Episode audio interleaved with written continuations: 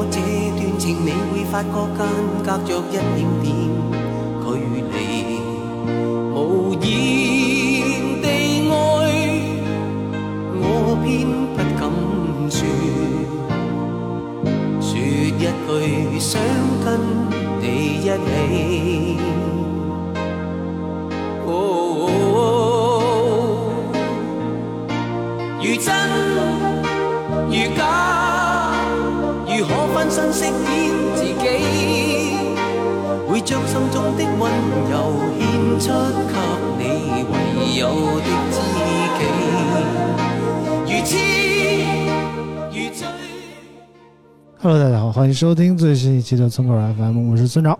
Hello，大家好，我是老王。在谭校长的一首这个一生中最爱的这个音乐声中啊，我们开始了今天的节目。一周的时间很快就过去了啊！上礼拜我们聊一聊关于周杰伦的新专辑，也聊一聊一些手机方面的内容啊。呃，其实最近港乐真的挺火的，湖南台有一首有一个关于这个港乐的这么一个音乐节目啊，最近我看的也是如痴如醉的，仿佛又重新回到了那个呃八零年代末的那个光辉港乐岁月啊。老王对这个港乐是不是没什么研究？嗯，港乐就粤语歌嗯、张学友，Beyond 什么的总该知道吧？Beyond，就就没赶上你那个年代 是吧？一样，就那么几首，啊三四首。海阔天空海阔天空，啊什么放荡不羁，爱自由，嗯是吧？然后什么什么真的爱你，啊，这不也知道挺多的吗？什么那那些是，然后还有就是什么什么张学友啊，这个张可游啊，啊，张学友的这个、老的哇，对刘德华的嗯倒少，嗯，我我刘德华唱那个国语歌挺多的、忘情水啊，啊，对对对，冷冷的冰雨在脸上胡乱的拍，哎，对对对对。对，还有什么呀？就其他就没啥了。啊，很少听这个粤语。是吧？哦。嗯。但是说这个粤语是中国最古老的语言，啊，反正上礼拜呢，我们可能也关于聊到周杰伦的时候，下了一些比较偏颇的结论啊，就比如说说觉得现在的年轻人可能听的音乐比较少啊，就是接触的面儿比较窄，就是从一些抖音什么听一些神曲之类的，觉得嗯没什么回忆啊。然后有有一个听友懂屁，就是老给咱们打赏的那个，啊，给我留言说：“村长，你这根本不了解现在年轻人的生活。说现在年轻人听那些英文歌啊、外语歌啊，听的可多了。说那个比国语歌要精彩许多。反正教育了我一番啊，啊，这是凸显了我的无知啊。反正我我更多的是从我身边的朋友观察了解的这些现状啊。我真的觉得现在的年轻人其实听音乐听的少了，好像不如我们小时候那么疯狂。嗯嗯，对，那会儿好像也是没有这么多娱乐的东西，嗯，是吧？就是听唱歌，听个歌，是吧？耳机戴上，什么嗯全世界都是你的这种感觉，我操，活在了了自己的世界里啊！对对对，那会儿嗯可能没什么事儿啊，或者是空虚了、孤单了，这个嗯孤独耳机一戴寂寞冷啊啊，对，这耳机一戴，谁也不爱啊。嗯，但是现在不一样了，反正现在娱乐方面的活动、生活呀、方式啊都比较多了。对，什么打王者荣耀是吧啊？我这昨天打王者荣耀还被教育了，那被谁教育了这个非常有文化的，我啊我我打了一个法师，啊？然后可能玩的不太好，嗯，然后这个我们波的人就跟我说了一个歇后语，你可以猜一下啊，叫 我都不玩王者荣耀，我哪知道这 这个这个历史你应该知道，叫嗯曹丕媳妇儿啊去菜园儿啊打一个歇后语，是啥呀？我场外求助一下啊！今天还有另外一位朋友在现场啊，我们欢迎高老板。哎，大家好，大家好。哎，高老板先解解答这下问题。他刚才跟我说这事儿了，我刚才 啊，知道答案啊？对这跟这这，反正我是没想到啊。你是想让我直接揭晓答案吗？啊，说吧说吧。啊，对，真鸡拔啊菜，嗯，就是 对，有道理啊曹曹丕的媳妇儿不叫甄姬吗？啊然后那王者荣耀里那个 那个人物也叫甄姬啊啊，就是曹丕媳妇儿去菜园儿，去菜园儿干什么呢？那只能拔菜，然后就说我，然后我玩的就是甄姬，甄姬拔菜，啊，然后这被骂了，然后非常我当合理啊。对对对，然后当时是给我整的一愣一愣的啊，没有我说我说这个喷人，人家喷的还挺有才华，嗯，人家不是天天在那骂街，嗯多有意思。你看人家个菜逼什么的骂人，人家得骂的让你感觉，哎，对，哎就是被骂了，我觉得啊，确实骂得的对，还还得 查还得查一下。哎要不然都不知道啊，拐弯抹角的骂你啊。对对对对啊，对，反正那个高老板也是有日子没来了啊。本来上礼拜就想叫高老板来，但是高老板上礼拜跑阿那亚玩去了啊。不我纠正一下，不是是阿那亚，啊是北戴河。啊，北戴河啊，北戴河你都能去啊。，我们这阿那亚居民都不让去北戴河一带啊，说那边可严了 啊。然后呢，这次来呢，高老板换了个身份啊。上一次来，高老板还是那个隔离之后，然后当时我们这么介绍的，说这个极客公园的这个编辑啊，那个自己做了一个资深高级编辑资深高级啊编辑啊。，title 一定不要乱说，啊。这么这么长，啊，然后呢，怎么自己我特别喜欢看他做那个极客之选啊，没事嗯老怀念一些老物件什么的，觉得活得有有有有岁月的痕迹啊。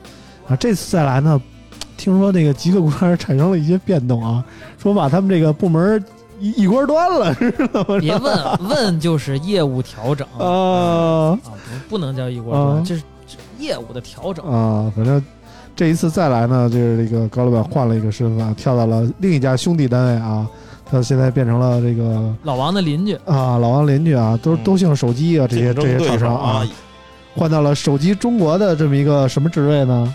呃，说好听点儿，啊。哎，咱们这个总编辑对外啊。总编哎。啊，总编啊，这个手艺非常不错啊，这嗯编个什么发型啊、麻花辫什么都能给你编出来啊，总编辑，手可巧了，你知道吗？想怎么编怎么编。啊，这个对于这个突然下岗是一个高老板是什么反应呢？当时这个就是，其实还是有点慌。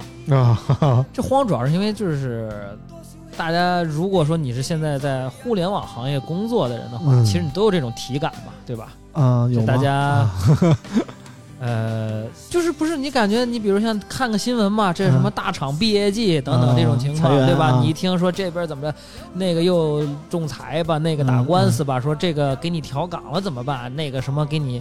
呃，什么什么降工资怎么办？或者给你定了一个奇奇怪怪的 KPI，让你到时候逼着你走怎么办？对吧？嗯大家嗯就听这事儿听的太多了。嗯哎，突然有一天落在你头上，当然这落我头上就是这正常，就是咱就说啊，嗯只是单纯的说就没有这份工作了，对吧？也也也谈不上下岗，没有那么夸张啊。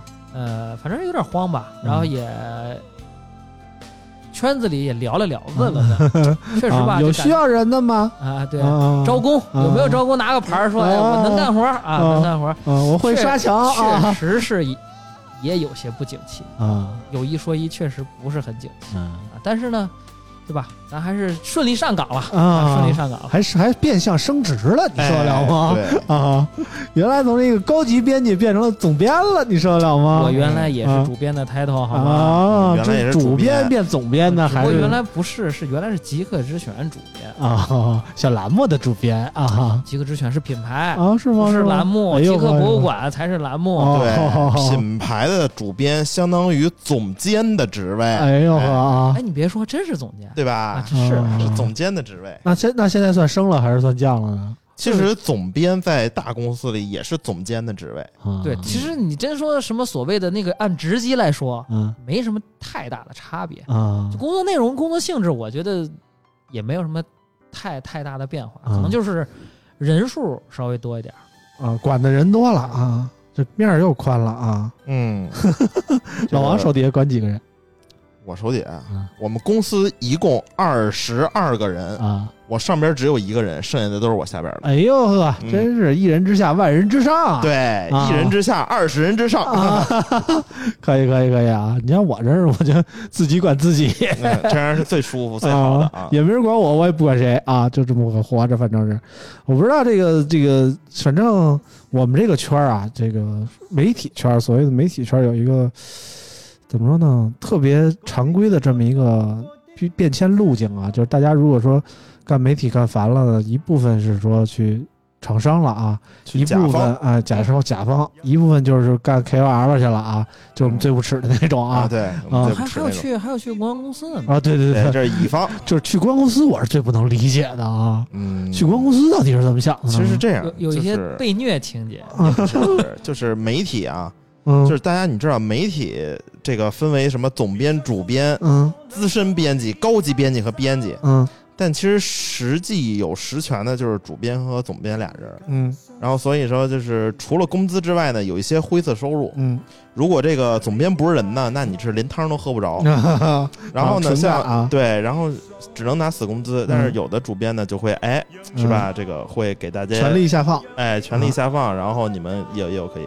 嗯，其实像那些去公关公司的，比如说你在北京干一个编辑，嗯基本上就是八千块钱。嗯但是如果你要去公关公司，嗯打底一万三，嗯嗯，就是这样，所以他们更愿意去老。王聊行业啊，这个这个这个这一趴叫老王聊行业，对，嗯所以说去公关公司呢，而且公关公司是有奖金的啊啊，比如说项目分成，嗯最少最少也是两个月的工资，嗯所以说就还好。嗯嗯，其实我为什么一直干媒体呢？就是我觉得我接受不了这个身份的转换。你看咱们干媒体吧，虽然说咱们也干不出什么花儿来，也没有说什么大钱可挣，但是呢，社会地位我觉得还是挺好的。对就比如说你出去吧，这甭管是厂商啊还是公关公司，都哈着你。对都觉得怕得罪你，得给你伺候好了呀，什么让您开开心心的。您您您要万一哪天不高兴了，黑我们一把，这也不合适，对吧？对，是这所以我们图的是一个心情的舒畅。但是说实在的，上过我们节目的很多人，其实现在已经多多少少都变成了甲方。比如说，最早上我们节目的迪哥啊，我们都知道去了 vivo，然后之前网易的佳琪呢，现在去了 OPPO 啊，然后上过我们节目导致我们好几期下架的六六呢，现在也在去了 OPPO 啊。嗯，然后包括最近知飞啊，皇家评测的知飞，去了华华为啊他们有回来再做过吗？就去了甲方的。呃，迪哥回来做过。啊，迪哥回来做过，后来我今儿还跟他聊了会儿天儿，啊，迪哥回来做过，就是刚去没多长时间的时候，然后回了一趟北京，然后又被我们拉着来做了一套节目。然后后来那个 vivo 那个领导跟我说，理论上是不应该能参加你们节目的哦 啊，好在没说什么也就算了啊。后来我也就不再敢邀请这些没说什么敏感内容。对对对，啊我也就不再邀邀请这些曾经的我的朋友们再来上节目了，因为确实，这个甲方关于这个媒体管控这边确实还是比较严的。如果你要参加访问什么的，必须得经过层层的审批啊，不像我们去参加一些专访。你看我我们参加一些，比如说这礼拜有这个荣耀的发布会，发布会完了有赵明的专访啊，这都我们不是你想问什么就能问什么的，你得嗯提前好几天，老师您想问什么问题，您先跟我说一声，然后要经过层层的审核。要是审核不通过呢，我们现在都是线上专访啊，这个根本就不给你开麦啊，都不给你一个这这故事发声掐了的机会。啊，就这么回事儿，就就就反正就是非常严格的啊。我不知道这个老王除了这个干媒体，我我还真不了解你，你之前干过别的行业吗？我干过影视，我去，嗯啊有一拍过哪种影视？麻豆，呃小电影，两分钟，你看就是麻豆吗？传媒。哦。短视频三四分钟的那种情感小电影哦，啊。麻豆短视频。就是一七年的时候，就手持家一度面濒临倒闭，嗯。这个数月发不出工资的时候，然后这个当时我只是一个员工的时候，嗯。我就出去了半年。嗯。一年吧，嗯。然后就去做这个影视。当时是这个什么抖音红利和微博这个什么爆炸式增长的时候，嗯然后我去做做做做什么相关的市场啊，你肯定是啊抱着那个那个副导演这个职位去的，然后说啊要试戏来找我啊，其实还真不是啊。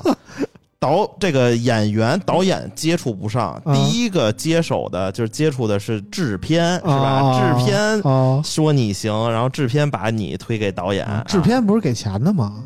制片什么都管，说实话啊就是。制片不是保姆的那种角色吗？哎，对，对制片基本上什么都管啊。比如说导演说想要你点你，啊你说你八千，我啊制片说我说不行，就三千块钱啊啊，所以说导演只能听我的，我是管预算的，啊，还是管钱的啊？对，管钱的啊，那说了算啊对，然后啊反正各各行都差不多。啊。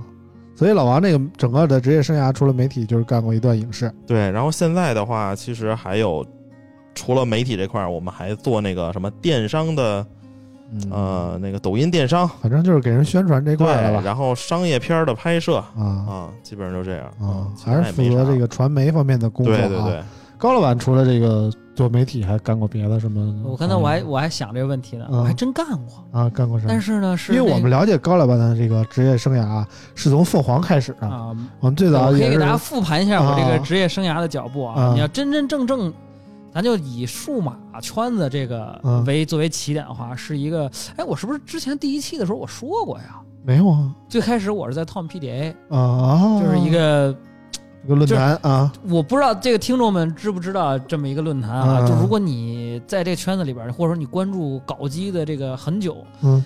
你经历过论坛那个阶段的话，嗯。你应该多多少少也知道汤谈嗯。啊，然后就是搞二手手机啊什么的。嗯然后呢，之后去了 ZOL，然后是凤凰，嗯。凤凰完了之后是到街游公园，然后现在是手机中国嘛。啊但是我在刚毕业的时候，在一个在一场招聘会上，啊我曾经去过一个公司，我不知道那个公司现在还活不活着啊。那个嗯公司叫驿站，啊，这个公司是干嘛的呢？开民宿的。哎，不对，就你可以理解为就是连锁的那种开在你小区门口的手机店，啊，就是他那个手机店不是门口的迪信通。啊，不是不是不是，这不是那种手机店，就是卖电脑的那种那种电脑店，你知道那种你去某些商场，超市里的哎，对对对，啊。哎，，对，就那种，啊你知道，比如说。我这边卖个贴膜，嗯那边卖个耳机，这儿有个充电宝，那儿挂一排。啊。然后呢，你要是电脑来了，我可以给你修电脑，我可以给你清洗，我可以给哦你把地面拆了，给你吹吹灰。嗯然后呢，那时候苹果刚火，嗯那时候应该是三 GS、iPhone 四那段时间，嗯好多人还不会用苹果呢。嗯苹果那时候也没有什么 iTunes，也没有什么什么艾斯这乱七八糟的。嗯那时候你好多东西还得用 iTunes 来玩我们就怎么着呢？有一个账号里边有一堆付费的游戏，过来我给你同步到那里边，啊 给人刷机会员给你刷机，给你搞那个。嗯，哎，我干了。相当于变相的卖盗版软件哎，啊对对对对，干了俩月我就升店长了，哎呦哎然后后来就不干了，嗯，后来就觉得觉得这摊事儿有点奇怪啊，就干媒体了啊，就干媒体了。啊。那其实大家的媒体生涯其实年头还挺长的啊，大家基本上老王跟高老板整个职业生涯都是在这个大部分时间都是在媒体工作的，但是我不一样啊，其实我这个岁数比较大，啊经历的比较多，我也是半路出家，就近十年才做的媒体。我印象非常深刻，我是从一三年开始做媒体的，但是在这之前呢，我就做过很多工作，大部分时间我是做编程的，呃，写一些 ERP 啊，写一些代码什么的，做做做 Java 为主。然后呢，我印象特别深刻，当时我有一个女朋友啊，搞了四年的女朋友，就是我媳妇儿之前的一任啊。呃，怎么说呢？就是人家家是一个国企家庭啊，然后看着我天天编程呢，就觉得我特别累，然后就就老想给我换到一个稳定的国企工作。嗯，当时那个我那个女朋友是上上研究生啊，整个基本上是我养了她三年吧，然后到第四年开始工作了，然后到时候这这这这到最后一年的时候，我们两家父母都互相见过了，基本到了谈婚论嫁的这么一个程度了已经啊。然后呢，给我换了一个工作，换的什么工作呢？叫一个叫中智的企业，哎，是做这个我知道人力资源哎的是吧？做这个人力资源外包的企业。哎，啊我媳妇儿就在这儿你媳妇儿在中智啊？啊，你媳妇在中视是不是啊有点类似于什么 Fasco 这种啊？差不多，差不多，啊差不多啊。但是他是他不是他不在中智本身干，他相当于被中智外包出去去别的企业做。啊，就就就专门中智给派出去的对，他是跟中智签的合同。哎，啊对对对对啊对，我当时是中智的这个本部啊，然后在那个也在中关村那边上班，有一个写字楼。然后呢，我当时是心怀踌躇的，想大干一番事业去的，因为咱们毕竟有这个编程的底子。我当时的想法就是，我我给他开发一套什么相关的系统啊，然后让这个办公更能自动化一点啊，然后改变一下这个工作的流程啊。当时是这么想的，就觉得我我要我要大展宏图了啊！但是干了一段时间，我会发现这是一个特别循规蹈矩的企业。首先，呃，有一点我特别不能接受，就是你我是一个在这办公室基本不接触外人的人。虽然我手底下也有那么几十个公司需要我每个月给人算什么社保呀、五险一金啊，算什么发工资啊这那的事儿，但是呢，我基本不太外出，也不太接近人接触人，可能我去的时间也短，然后要求我每天都得西装革履，穿皮鞋、穿西服、穿衬衬衫那样你，穿过吗？甭管冬天夏天，你知道吗？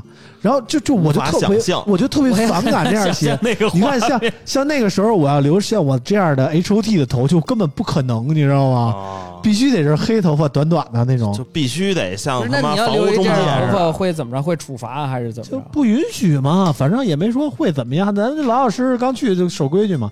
然后我记得特别清楚，我当时就有一套西服，就天天扔在公司里，我到那儿就去换上，你知道吗？下了班立马换回来。我那你上哪儿换呀？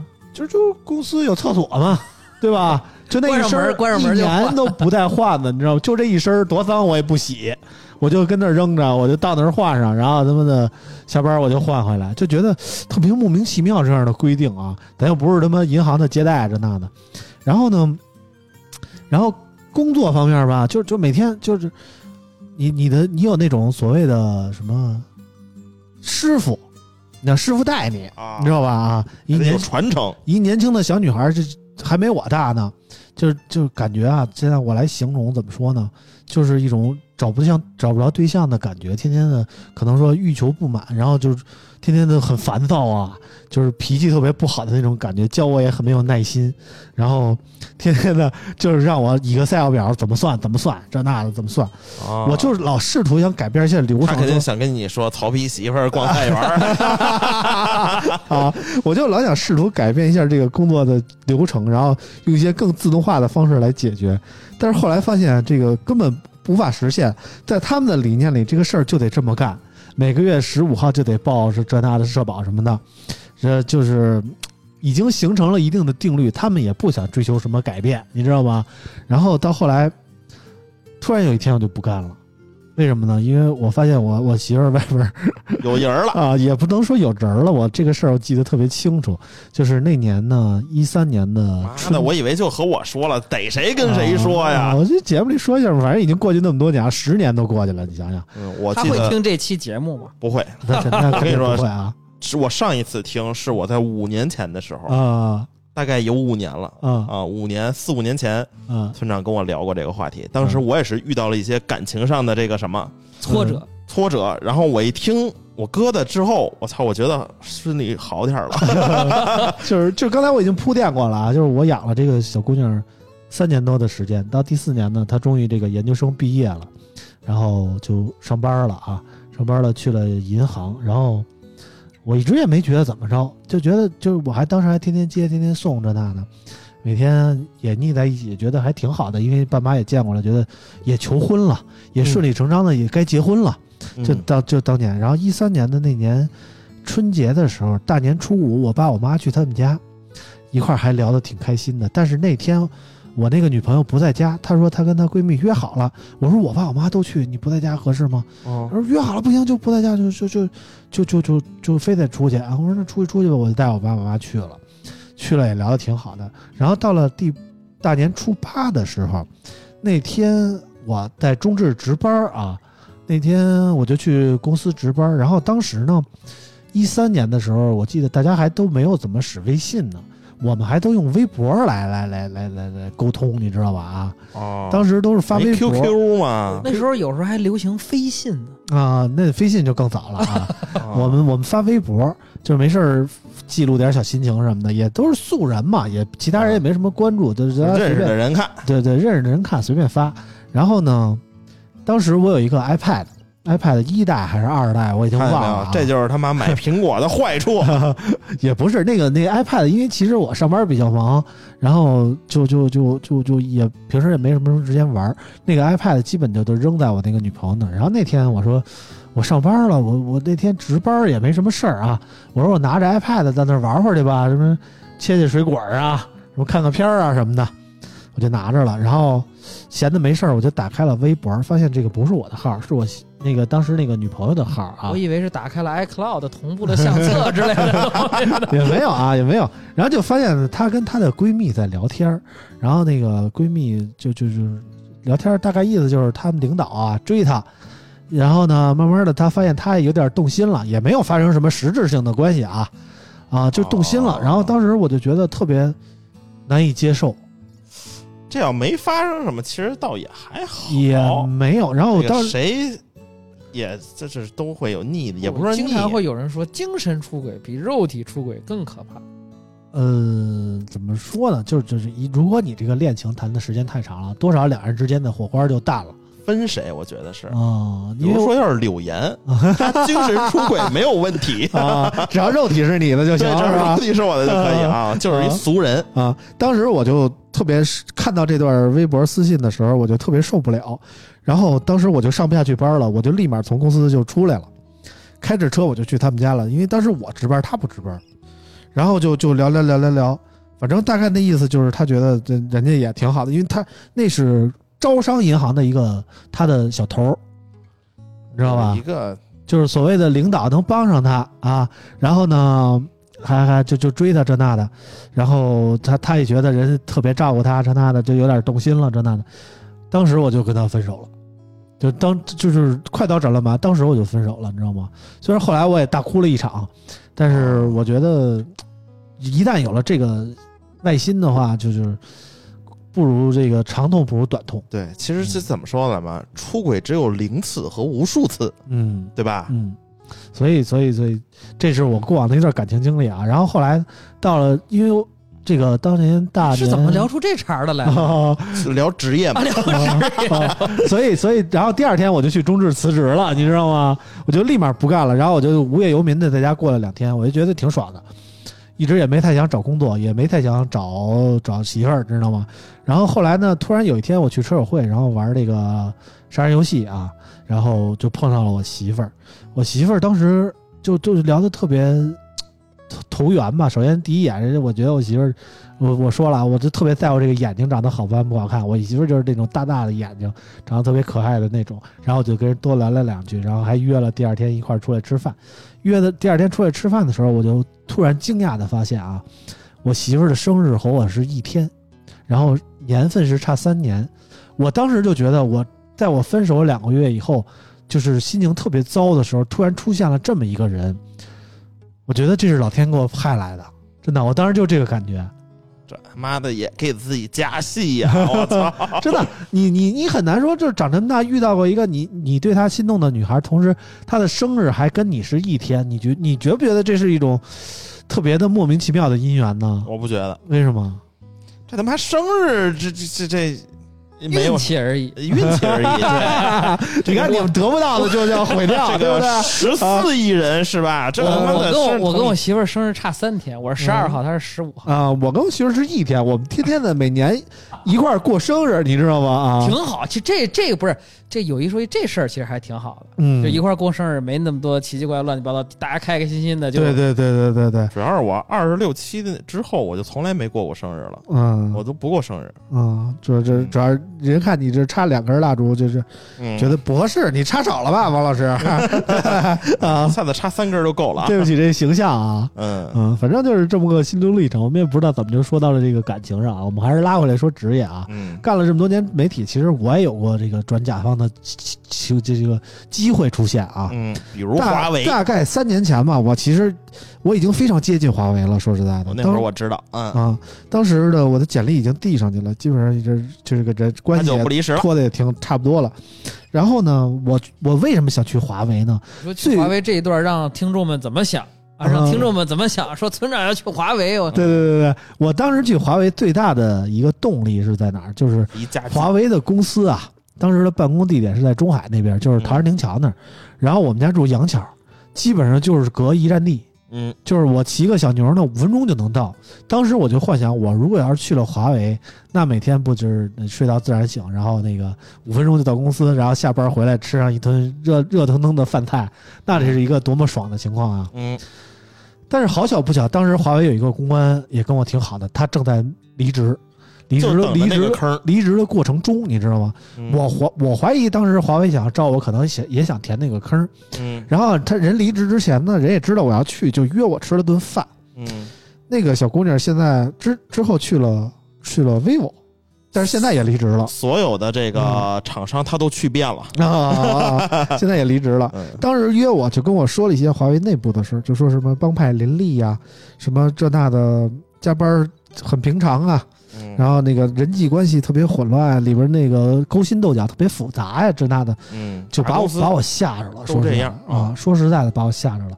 就这么多年，你看我甭说干编程，还是说干媒体，基本上属于一个自己管自己的管理这么一个阶段啊。嗯，我也特别不善于说实在溜须拍马，我也不是那种人，嗯我也特别烦搞那种人际关系。我说就过节了，我给您送个礼，我给你看看您来，来来这条烟啊他妈太初级了，啊我跟你说，这太初级了我偷摸给您包个小小红包啊，啊！然后您您您住哪酒店，我给您送给您，是这不初级吗？啊，这这不说啊，反正我就干不出来这个事儿，你知道吗？我就哦特别不不会那个看人脸色的那种，我那干不出来，就是可能多少有一点这个北京人固有的这种骄傲在里边儿，你知道吗？嗯所以所以后来我真的当时被吓着了，然后我左左思右想，我还是接着干媒体吧。嗯，啊算了吧，就就就没去啊出现一个战狼村长，啊啊！对。后来后来后来回想这段，我觉得我的选择还是正确的，如果因为村长要去了华为，我跟你说，现在嗯华为可了不得，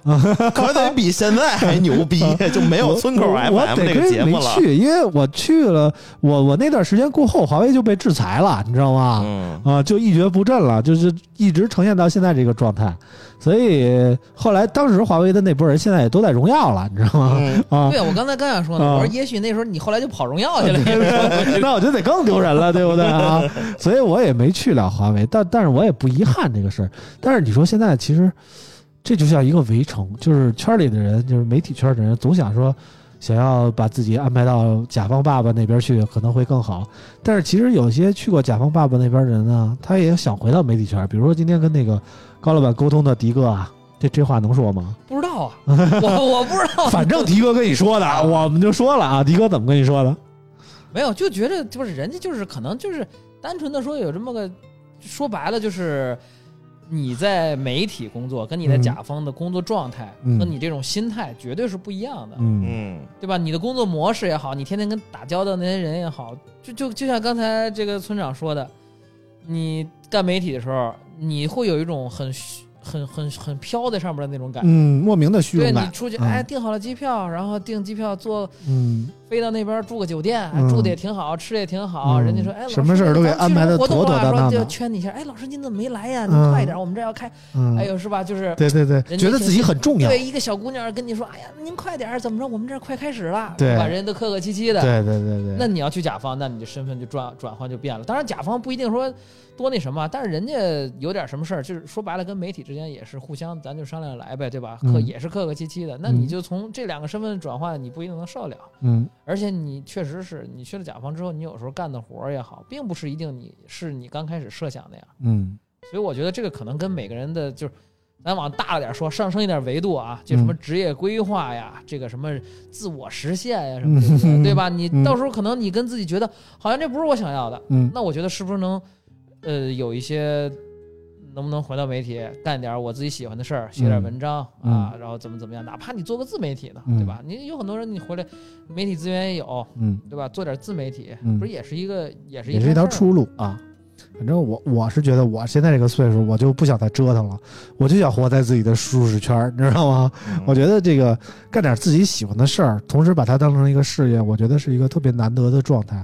我觉得这是一个很多人追求的梦想。现在既然我得到了，我就不要轻易失去它，这基本上是这么一个状态啊。当然，我也不怕失去啊，嗯，是还有村口 FM 给我们拖着呢，对吧？对，啊，老王这个基本上以后的职业规划也也有也没有什么大变化，没有什么大变化啊，也有可能就是我是属于对钱特别执着的那种嗯啊，特别特别追求那种。对这方面，我跟老王就完全不一样。嗯我把钱看得特别淡啊，啊要不要不然村口到现在都不挣钱呢。对呀，老王天天的絮叨我说，村长就不正经发微博啊，嗯天天的你连个金微都混不上啊。对，然后天天还跟我说，这个微信也能发音频了，咱要不也发个微信？我说这费那劲呢啊 啊！老王天天教育我嗯啊，，因为我其实你看啊，我现在是这家公司的二老板嗯啊，下面有仨公司。其实说白了，嗯我当时来这公司的时候，一零年嗯啊，六月二十四号，嗯记得非常清楚。我当年是最小、最小、最小、最小的一个编辑，嗯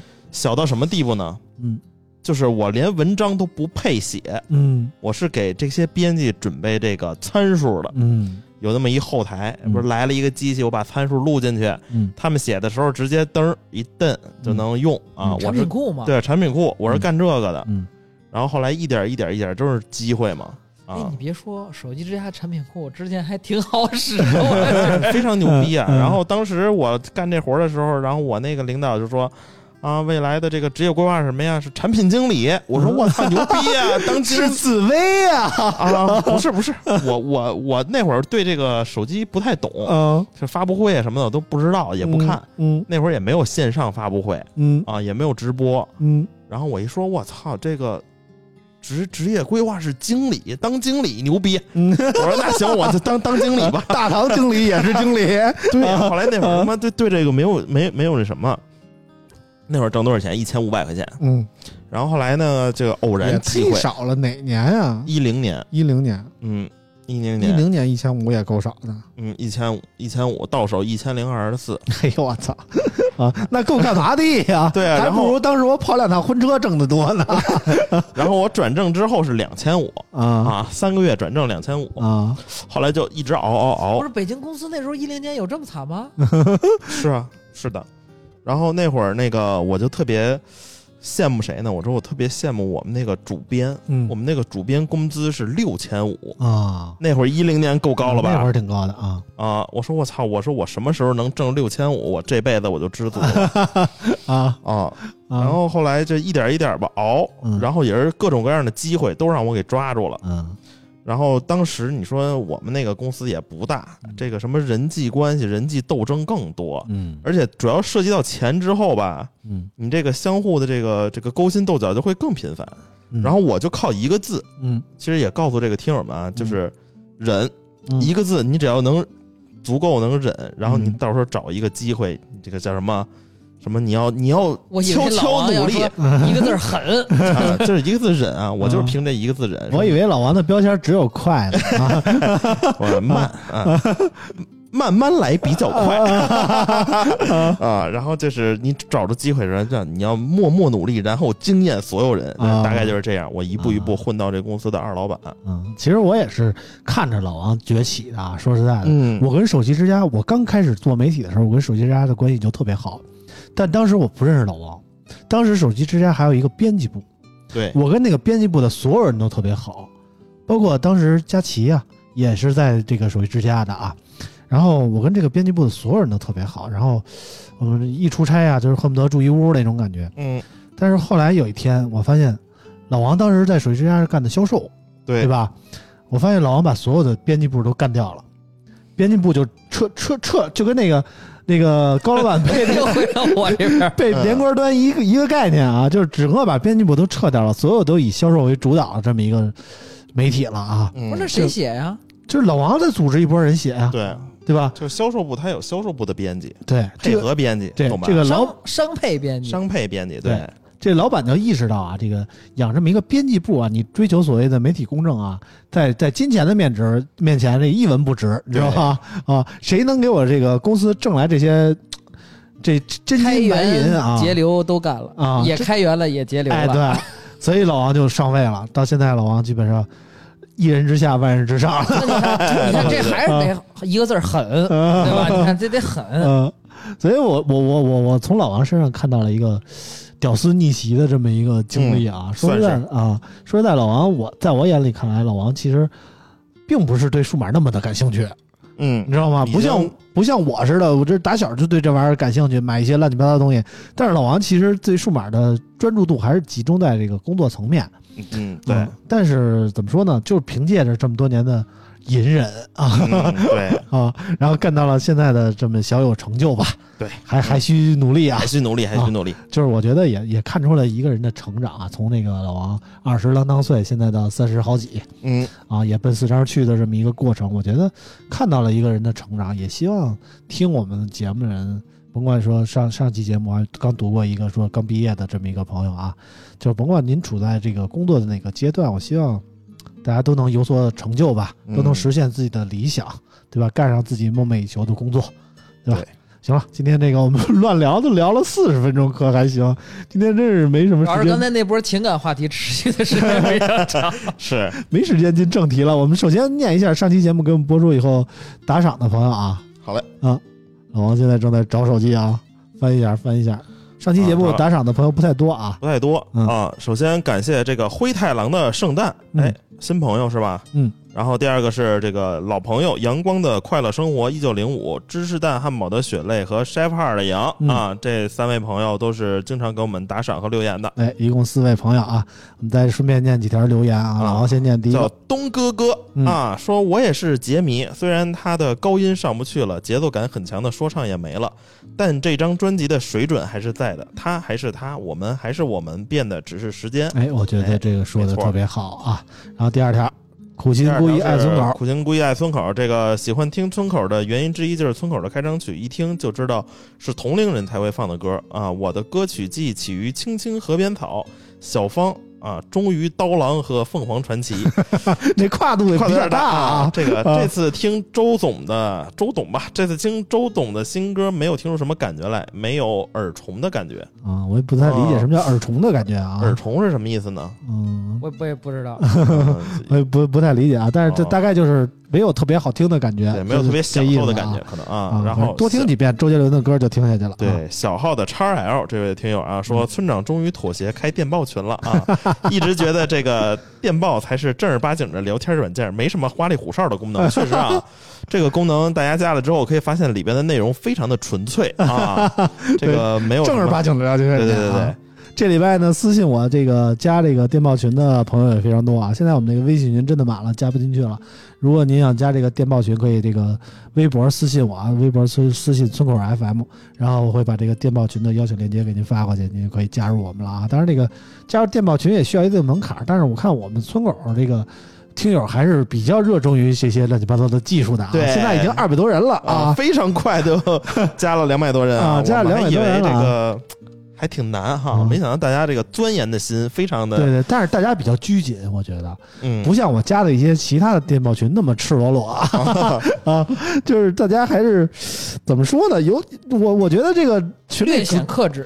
主导开车的居然是我，我觉得这大家还是干嘛呀？这是是吧？怎么这么资源拘着没有你丰富，啊？大家老天天说这这还不开车呀，还不开车呀？然后我我一看到每次这种呼声起来的时候，我就开点车啊。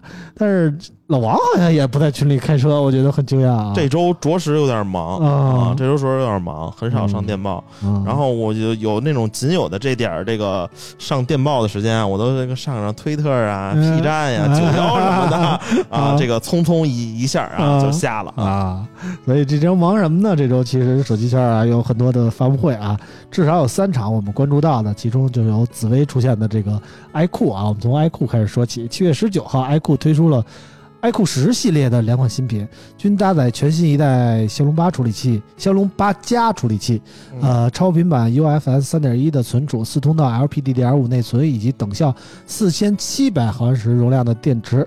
其中 iQOO 十配备了六点七八英寸 Full HD 加的分辨率，最高一百二十赫兹的 AMOLED 屏，采后置采用五千万像素的 GN5 主摄，一千三百万像素的超广角微距，以及一千二百万像素的 IMX 六六三人像组成的三摄模组，最高支持一百二十瓦的闪充。iQOO 十 Pro 配备六点七八英寸 QHD 加分辨率、最高一百二十赫兹刷新率的 AMOLED 屏，后置采用五千万像素微云台主摄，五千万像素呃鱼眼超广角微距，以及一千四百六十万像素的三倍人像组成的三摄模组，最高支持二百瓦的闪充。iQOO 十提供燃燃情燃质啊，这念燃什么啊？这个还有燃情，燃情哈，燃情赛道版、传奇版三种配色，售价三六九九元起。iQOO 十 Pro 提供赛道版和传奇版两种配色，售价四九九九元起。又见紫薇啊，老王觉得感觉怎么样？感觉其实也没那么长。我感觉他穿的保守，大夏天的八月份居然穿裤子，嗯，是，嗯反正，哎呀，这个没未美颜过的或者化太妆，我觉得这个不符合我的审美啊。嗯脸有点太尖，我不太喜欢这种脸尖的。哦，啊，你喜欢脸圆的我喜欢就是就下巴稍微圆一点，不要太尖。啊？因为从这个面相学的角度上说呢，啊，这个脸这个下巴过于尖的话，这个嗯晚年运比较差啊，孤苦伶仃啊，啊。如果下巴你给紫薇想的也太远了，颇圆啊，就是圆一些的话，这个属于这个家宅丰厚啊，子女孝顺这种啊。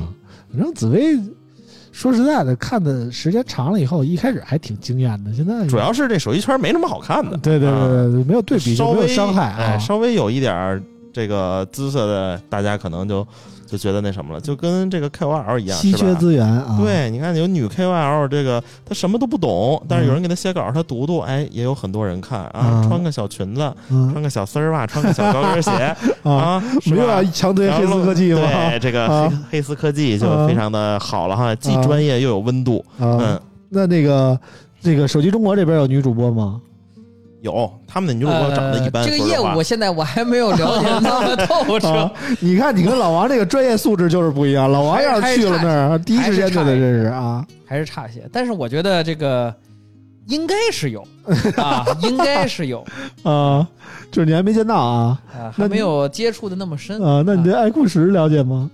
我觉得挺好的。这机器真的，我觉得这这一波机器里边，就这 iQOO 十，当然 iQOO 十 Pro 吧，就嗯二百瓦这个闪充这个嗯东西，虽然说其实我之之前，比如从六十五瓦闪充之后，嗯。到到再到二百瓦中间，其实有好多其他的，比如说像之前小米的二百呃一百二十瓦一百二对吧？这些其实也都接触过，但其实我觉得到六十五瓦之后呢，大家可能感触没那么深了，对。嗯。对吧？对，但是呢，这一二百瓦之后呢，它这个速度就又上升了一个台阶儿，嗯。十分钟，这个确实是之前是之前大家打的广告都是什么？哎，你出门之前，比如手机没电了。充电五分钟，哎，对对，或者说是你充十分钟，哎，能充个百分之五六十、六七十，嗯基本上能顶半天儿，好吧？嗯或者不那么着急，你找个一找个谁借个充电宝，或者去哪儿，嗯在车上也能充充。那这回就是什么？你用这十分钟充满了，嗯就是完，就是之前都说嘛，不能换，不能换。那我这回十分钟啊，给你最零碎的时间，你能直接满血复活。嗯我觉得这肯定是一个好事儿。但是呢，我觉得相应带来一个什么问题呢？因为我我最近啊，就是这几年用完这种很多支持快充的双电芯儿的手机之后，我总觉得双电芯双电芯的手机掉电啊，自然掉电嗯。比较快。嗯，就是你什么都不干，你这手机里嗯。甚至你不拿它当主力机，你不给它安什么 app，就装点游戏，你当个游戏手机玩儿，嗯。你放在那儿几天、两三天、三四天，嗯，它可能就掉干了。嗯，原先单电芯儿的时候，对，原先单电芯儿的时候呢，我我觉得啊，同样比如说四千五毫安、四千五百毫安时，嗯你可能撂那儿一个多星期都没什么事儿，可能你打开一看，哎，还百分之四五十的电呢，嗯对吧？就是这个这一点，我觉得，当然这可能每个手机厂商优化什么的都不一样啊，嗯对，但是整体而言呢，我觉得 i iQOO 十 Pro 该配的也都配了，嗯对吧？你看这个影像的处理器，呃，微云台，嗯对吧？你这该有的都有了。我觉得就是 iQOO 其实还是，我觉得它这路子挺对的，就是我不是游戏手机，但是我该有的都有，该优化的也都优化，对吧？嗯这个快充，夸一下整个二百瓦，我觉得嗯挺好。嗯，老王感觉这个 iQOO 十怎么样？我没什么太大感觉 啊，因为嗯两它这个不是十分钟充满吗？嗯一百二十瓦的也就十五分钟，嗯你就差五分钟。其实嗯它后面百分之二十涓流充电的时候，其实你得想，在活动当中，十分钟跟五分钟这个对方的感受是不一样。不是老王没想过那么长，有老王都是十五秒结束战斗，你知道吗有？个临界点，你知道吗？嗯比如说啊，这个临界点，这个他那个点就是十分零一秒，嗯但你就十分就完了之后，就差那么一秒，嗯，就是最后一哆嗦啊，就最差那么一秒，你们双人就可以合一了。啊但你这个就差那么一秒，你先完事儿了，嗯哎，对方啊，就一秒的差距，就凉了啊。我们不要追求这个，你要么人就非常长，啊要么人就非常快。啊，你要在中间去找那个平衡点，非常难 啊，明白吧？那老王，啊你觉得要来来一个五分钟的快充充满了，你觉得这个你感兴趣吗？五分钟的快充充满了，我觉得这个不是，咱不看不谈什么技术或者什么实现难度之类的啊，咱就说突然明年啪出一五分钟的，嗯，你觉得你感兴趣吗？然后它十分钟就没电了，有可能吗？嗯，倒也不至于啊，对，倒也不至于。嗯但是你说这个掉电快，这有可能是吧？嗯比如说我这个二十分钟充满是吧？我一天能充好几次，啊但我这这个就充个两次哈，我还能接受。啊你这个五分钟就充满了，我一天太多次，我累呀，是吧？我累，我天天得带老王也怕要的太多啊，对频次多也是。频次多也是也也是 不行嗯要求嗯质量，你不能只要速度，不要质量。但是你说这个连着一小时和十五秒一次，一天好几次，哪个更累呢？我觉得一天好几次累，一般一次就累了。啊，啊。你这十五秒都得缓好久是吗？嗯，对，那不像真是岁数大了，不像年轻的时候，啊这一分钟就能接力三次啊，啊，中间只这块儿就不用 Q 接力了啊，一分钟就可以接力三次嘛，嗯。中间只需要十秒就可以嗯重振雄风。回头网友又出去传了，接力一分钟三次，你如今呢，这个今天的十五秒，你要嗯。想再来下一次，只能明天再见了哎呦啊。呵，那也挺惨的，对，所以说现在就是自十五秒肯定同步不了吧？高老板刚才说了，说这个六十五瓦之后就没什么感觉，我确实是，我觉得嗯。六十五瓦嗯。已经非常够我用了，嗯。是吧？二十来分钟，半个多小时，我就觉得它其实它是呃从零到百分之七八十这会儿充的是非常快的，嗯，它慢的是后百分之二三十，所以说八十之后差不多就速度降下来了，对你说我就下来了冲个七八十，我就觉得非常有安全感了，我就可以给它拔下来，我就不用插着了，是吧？嗯我这个没劲儿的时候我再插，操！所以这个在大电池和这个快充之间，你更倾向于哪种那必然是大电池啊大，电池？而且这个。你这个充电场景是吧？我觉得有点傻逼，就是你嗯老他妈，比如说你是出去玩去吧，嗯是吧？你比如说去过欢乐谷吧，嗯你不能找一小卖部说啊，借我插找个充电口，你们到处找插座，我觉得这个有点不合适。嗯你看正常的还是拿充电宝就充了。对你这个充电器顶多加一个是吧？然后这个办公室一个嗯就完事儿了。嗯你说你你都已经在家了，你在乎这点时间吗？嗯对不对？嗯，然后老说啊晚上忘了充电了，然后早上插十分钟这个。就满了，你晚上不充电，你傻逼吗？是吧？谁鸡巴让你不充电的呀？就是就是啊，你那么晚上着急上睡觉床干什么呀？晚上睡觉这个手机不插上充电，确实缺缺乏一些安全感啊。啊插上睡觉我睡不着，必须得插着睡，必须得插着睡。啊，那不小心出来了怎么办？醒了的。醒了一看没充上，再插上。什么乱七八糟的？跑题了，跑题了，我们拉回来接着你。老想着早晨那那点儿你的冲动，你给插上，你是吧？耽误时间。啊句句没提，句句不离。啊，我们聊的是快充啊，不要给我们屏蔽了啊，到时候又过不了审啊。我们好好说啊，反正这个关于这个，我仔细想了想，关于快充和充电宝之间的这个差异，我觉得还是两者倒是不冲突。就即便我有一个这么二百瓦的快充，你说我要是万一出差，我只带一个充电头，我有安全感吗？其实我也还是得背一个充电宝，对吧？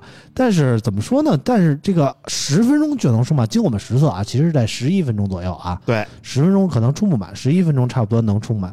呃，我觉得其实还是有一定用的。就怎么说呢？就是有用是肯定是有用，你不能说它没用，是，吧对就比如说我们出差的时候，有时候到了机场，发现他妈快没电了，但是手机上这飞机上这俩小时可能都得靠手机来娱乐呢。然后呢，如果你这个十分钟，你在休息室找一个插头，十分钟就能给它怼满了。你当时的安全十分钟登机的时候，你等着，旁边人你先等着，等十分钟，他也不会，他也登机口也不会关闭。对对对，我毕竟是一个白金卡用户啊。然后呢，怎么说呢？人家肯定会等我十分钟，我这手机满了我再上去，我肯定是可以的。但是你说拿一充电宝，确实充电宝充的慢对，啊，你肯定一直得插着它。然后飞机上人家不让插充电宝，不是你不能这么想啊，啊人新飞机人家有 USB 充电口啊，那个口可慢了，你知道吗？五瓦，啊，那个电可慢了。挂着就当个吊瓶，就电不掉是吧？嗯电不掉。当当吊瓶使啊，嗯，而且我觉得就是一个什么场景特别需要这个快点充电的，就是手游用户。就是手游，你会发现玩手游的时候掉电掉的特别快。对，然后呢，你要是一边插着充电一边玩的话，它发热量就特别大嗯，啊。这个时候，如果说比如说你正好十分钟休息一下，歇歇眼睛，然后这个手机又电量一下就充满了，嗯那给你的幸福感就特别强了。是啊、所以我觉得这个二百瓦的充电这次带给我的震撼还是挺强的，尤其是这个 vivo 这个 iQOO 来吹出来，我觉得我觉得还是挺好的。vivo 这个 iQOO 品牌对充电一直有这个莫名其妙的执着啊，嗯这么多年来啊，所以这次定位这个 iQOO 十是一个做这个。游戏体验不错的日常常用的手机，我觉得还是挺好的。它兼顾了日常手机的外观、手感、拍摄能力，还有游戏方面的独特体验，再加上它这个呃外观设计啊、配色呀，我觉得还保留了，尤其是那个赛道版。觉得黑的好看，嗯，我我喜欢赛道版啊，嗯，我觉得其实我一直挺好奇，你说真的有嗯这个就是喜欢宝马的用户，因为这个它有那个三色的这个拉花儿，没有，嗯你妈宝马有鸡巴什么尊贵的呀？现在是吧？现在哇，人家有喜欢 M 系列的什么这那的哦 M 二 M 三用户是吧？人就喜欢这个，我我一那看这我跟你说，这喜欢 M 二 M 三的用户，他还跟这手机还真不是一回事儿。对，就博伟博尔就是宝马用户啊，对你像这个纯正的宝马 M 用户啊，嗯就 M 的，但是这手机并不是 M 啊，啊，对嗯是这叫什么 Performance？啊，对它这个跟就是跟好多那个联名是一样的嘛。你像有的联名它它是跟车队联名，对吧？有的是，呃，有一个就是它比如说它不是说这个品牌本身，啊，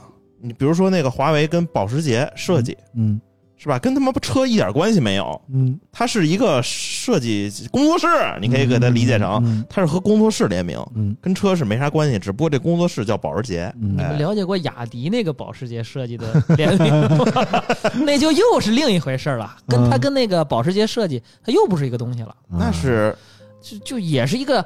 应该是保时捷设计授权的一个工作室保时，捷设计，哎，对对，啊你可以这么理解，的保时捷设计。哎，你可以这么理解，明白了。嗯，反正开宝马的用不用 iQOO 我不知道啊，但是我最近观察了一下，骑电动车的还是用 iQOO 的多。为什么这么说呢？么是跟我刚才聊到雅迪有关系？为什么这么说呢？最近我仔细观察一下我的外卖小哥，啊，给我送外卖的、送快递的，嗯，我我找了四个人，其中三个人用 iQOO，一个人用 realme。我说我操，为什么你们家都用 iQOO 呢？啊他说这手机充电快呀，我逮个空就能玩会儿游戏，没电了我充啊啊啊我觉得我操带着一充电宝带着一个充电器，啊，充电器哎你知。道我们原来就是原来我在还在街头公园的时候啊，嗯就是负责那个七五幺那块园区的京东小哥，嗯用的是黑鲨，而且嗯他换了一个，他还换的是黑鲨。嗯，啊，那是重度手游用户啊。也不知道，按说他们应该没有那么空余的时间，说天天玩玩一送外卖单游戏。对，就是就是送快递的，送快递可能送快递的，就是这他们跟我说，说我回去取件，回公司取件，我插上一会儿手机就满了，然后我又能路上打好几把什么这那的，就是这么跟我说的，你知道吗？哦嗯，我说你们这个活儿接的还是不多啊，嗯，工作量还是不饱和。可能中间也需要顺丰的用的的少，就什么申通啊，什么这那的都不给你送送家里的，送那快递柜里的，扔门口啊敲两啊，分钟。用用 iQOO 的多，你知道吗？啊，所以我觉得还是有有特定人群有这种需求的。嗯，反正他这次主主打的卖点啊，我看他那个评测指南了啊，嗯就是百分之八十写的都是关于充电的，嗯剩下百分之二十啊，就一些其他的基本参数。嗯它其实这这次卖点就俩，我觉得啊，一个就是这样两百瓦，嗯，还有一个就是骁龙八加嗯啊。不得不说，这骁龙八加这一代体验是真的好。对从我们经手的几款机子来看啊，包括 iQOO 十，包括小米十二 Ultra，包括这个 LG 六，包括这个黑鲨啊，嗯我们拿到的这几款这个采用了骁龙八加处理器的游这个手机啊，甭管是不是游戏手机，在原神方面基本上都都能稳六十左右啊。嗯，可能有的平均帧数低一点，低也不过五十八、五十九的样子对啊，也低不到哪儿去，而且一直都很稳。嗯，就是很少有掉帧的情况出现。我觉得这这极大方面压制了这个游戏手机的独特性啊。嗯然而另一方面呢，我觉得大家也不用对这个安卓机型发热再抱有什么什么这那的反感了啊。现在发热反而我觉得更多的是苹果啊，哦，就是苹果现在的问题就是你玩游戏会明显的发热，然后呢掉电也快，可是充电也慢。啊，屏幕亮度一下就降低。对对，啊我是我，而且我其实我记得苹果从六 S Plus 往后的那几代开始，就 iPhone Ten 吧，嗯嗯，一直就是就性能确实强，嗯，但是你调用它最高性能的时候，它这发热一点也没比安卓差哪儿去。对啊现在我反而觉得采用了骁龙八加处理器的安卓手机是吊打 iPhone 的这么一个状态。嗯，甭管是你这个平时的续航表现啊，还是快充表现啊，还是在游戏中的稳定性啊、画面表现，我觉得都是吊打 iPhone 的这么一个表现。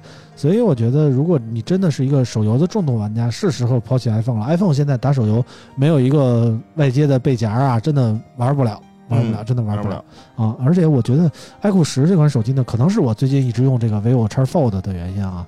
我对于一个 vivo 这个 Orange OS 的好感度特别强。嗯。我首先觉得 Orange OS 它的可定制性特别强，它给你做那天我也在群里晒了我的手机 UI 的截图啊，花里胡哨，做的特别花里胡哨，然后特别个性化啊，很很多的界面都充斥着 HOT 的照片啊，没事，你下下礼拜你可以试哈曼尼 OS 三，我不想啊，就是相比来下，相比之下，你会看到，甭管是谷歌原生的，还是说其他一些小米啊、华为啊定制的所谓的各自的 UI 啊，都特别古板、特别刻意了，特别有点那种审美疲劳的感觉。但是反观那个 Orange OS，它可定制性强，而且很多的 app 第三方 app，比如说我就把这个 QQ 音乐、这个网易云音乐加上什么喜马拉雅什么的，都定制在一个统一的播放栏里，我觉得特别方便。嗯同时它也能什么腾讯视频、爱奇艺之类，优酷也能同时定制到一个，我觉得还是下了心思的。再加上你包括 iQOO 十，包括我手里用的 vivo X Fold，它也都有这个红外，然后它还有这个 vivo 现在好像新出的机型都有这个苹果之前一直用的这个，包括宜家也用的这个一键静音的这个物理按键，啊，物理按键啊，我觉得都都挺好的。就是现在甭管是 vivo 还是 iQOO，我觉得这个厂商越来越呈现出一种集大成的这么一个态势。之前我一直嗯用一加，就是因为它有那滑块的那个。嗯，现在一加反而没有了。对对对，嗯所以你不能人家人家 realme 没有是吧？那嗯宜家怎么可能有呢？嗯，所以我觉得这一代从目前出来的机型来看，如果你不是特别偏重拍照的话，我觉得，iQOO 十也还行，对我觉得 iQOO 十如果让我选的话，我会选 iQOO 十 Pro 嗯，啊。我觉得从它的各种综合实力来看，但是它电池小，对，但是它快充快啊，是真快啊。嗯，对吧就就是各有取舍嘛。综合来看，我觉得 iQOO 十如果是我的话，我会选择的话啊，嗯呃，我们说 iQOO 就说这么多啊。下一个我们说同样有一个美女产品经理出现的这么一个手机啊，就是努比亚啊。努比亚这礼拜开了一个发布会，虽然不是很重要啊，但是我们也得说一下。七月二十号，努比亚发布了这个 Z 四零 S Pro 智能手机。Z 四零 S Pro 采用六点六七英寸、一百四十四赫兹的柔性直屏，屏占比达到了百分之九十四点八，搭载骁龙八加处理器，内置双扬声器以及 X 轴的线性马达，使用了三千零六十二平方毫米的 VC 散热板。影像方面，Z 四零 S Pro 搭载六千四百万像素的 IMS 七八七后置主摄。五千万像素的超广角超微距二合一镜头以及八百万像素的潜望式长焦镜头。此外，后摄模组还配备了一体式环形闪光灯以及 Flicker 传感器。续航方面，Z 4 0 S Pro 搭载五千毫安时电池，并搭载了八十瓦的快充，并有一百呃八十瓦快充，并有一百二十瓦的版本可选，售价是三千三百九十九元起啊。相比来说呢，我觉得这个。可能是拍摄角度的问题啊，这个努比亚的美女产品经理怎么就拍的腿显得那么短？我不知道各位看没看发布会啊？嗯就是看起来整体长得还行观感，啊，长得 就是觉得身材比例有点五五开，你知道吗？显更显得紫薇的腿长是那个。角度好像有点奇怪，它对吧有点从上往下对下吧看啊，就是就可能跟在那个角安了一个摄像头，这么对着那个摄像头说话那感觉。啊可能是努比亚头一次用这个美女产品经理来发布的原因吧，还是经验不太足。对这个嗯使用用法上可能还不够娴熟。啊，那关于机器呢？老王看了吗？机器看了，机器跟上一代相比提升不大啊，嗯就是换了一个这个骁龙八加。嗯但是其实上一代它那个 Z 四零 Pro，我觉得真是一个好机器嗯啊。这个呃，除了一些显示上的一些小 bug 之外啊，比如说什么什么开高清不能开高刷之类的这种，嗯呃，补帧啊什么的有点小 bug，这一代好像也没有了。嗯然后它那个摄像头拍照也不错，嗯可能就是系统还是差点意思。嗯机器是好机器，边框也非常窄嗯啊，有点那个三星 S 二十二 Ultra 那感觉是吧？嗯还跟那上次差不多嗯。我觉得机器还不错，但是可确实是没什么人买。对啊，努比亚现在的存在感真的太低了啊，一个哎，这次是努比亚哈，啊！是努比你亚你以为说你以为呢的？是什我以为？中兴有一个是吧大？中兴人家就应该叫中兴那个还挺唬人的，中兴说实那个在的哇，我继承中兴了。啊，这其实它这个跟中兴就是有点像那个，怎么说呢？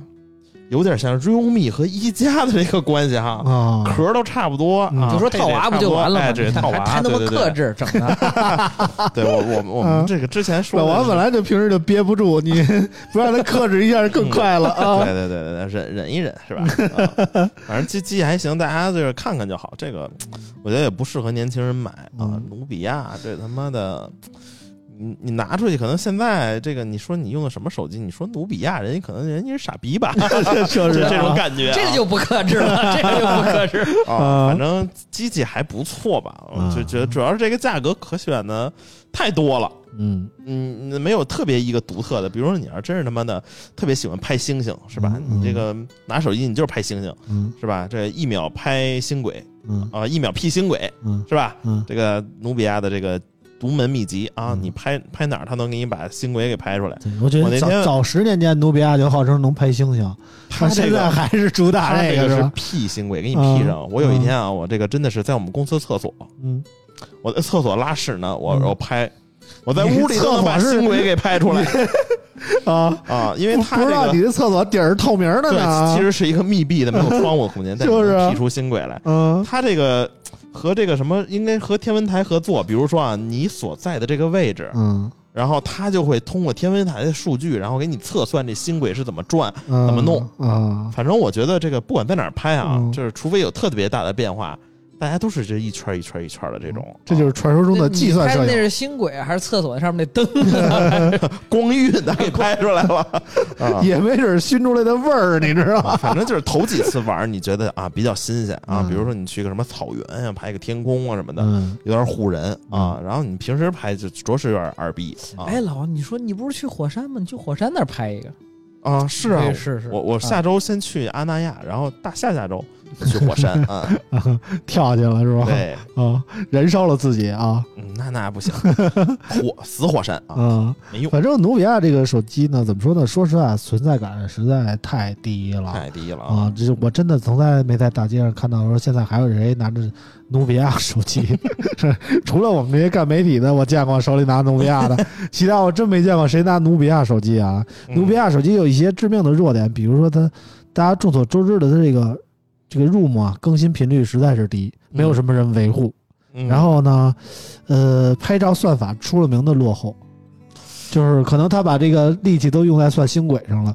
就其他他家是集团摄影发展的非常蓬勃、哎，非常热烈的时候呢，努比亚的拍照算法相对来说还非常落后，整体停留在 Mix 三、Mix 四的那个年代，嗯基本上是这样。然后加上那个屏幕啊，屏幕好像是是华星光电的屏，对，华星光电环光的屏，然后那个包括发布会时间，发布会上那个什么屏幕显示时间呀、色准啊、触控采样率啊，都不不公开啊，它也没有这方面的数据那。也还好，其实还好，它这这块屏其实还行。然后主要吹牛逼的是什么呢？屏下摄像头嗯啊，是吧？那屏下摄像头确实不太能看得出来啊，嗯也是算是做得比较好。但是什么透光率，你你只要背面别有光，就嗯拍着还行。你要背面有光的话，它就会出现这个各种各样的问题，嗯就和那个小米 Mix 四遇到问题差不多。嗯这还是解决不了。说实话，这个但是这手机用前置拍，我感觉这个拍的人也不多啊，嗯还是得拍星星啊，再加上它这个双扬声器啊不对称，不知道怎么想的 斜着的，啊，不对称，音质呢怎么说呢？是发布会说我们这是双扬声器啊，你再看对面旁边小米说我们汉曼卡顿调音的双扬声器，哎你就明显感觉他妈这气势就不一样了啊，就不一一样了，对吧？反正总体来说呢，这个努比亚手机大家听听就得了，就就也没必要买，我是这么想的啊，因为确实太小众了。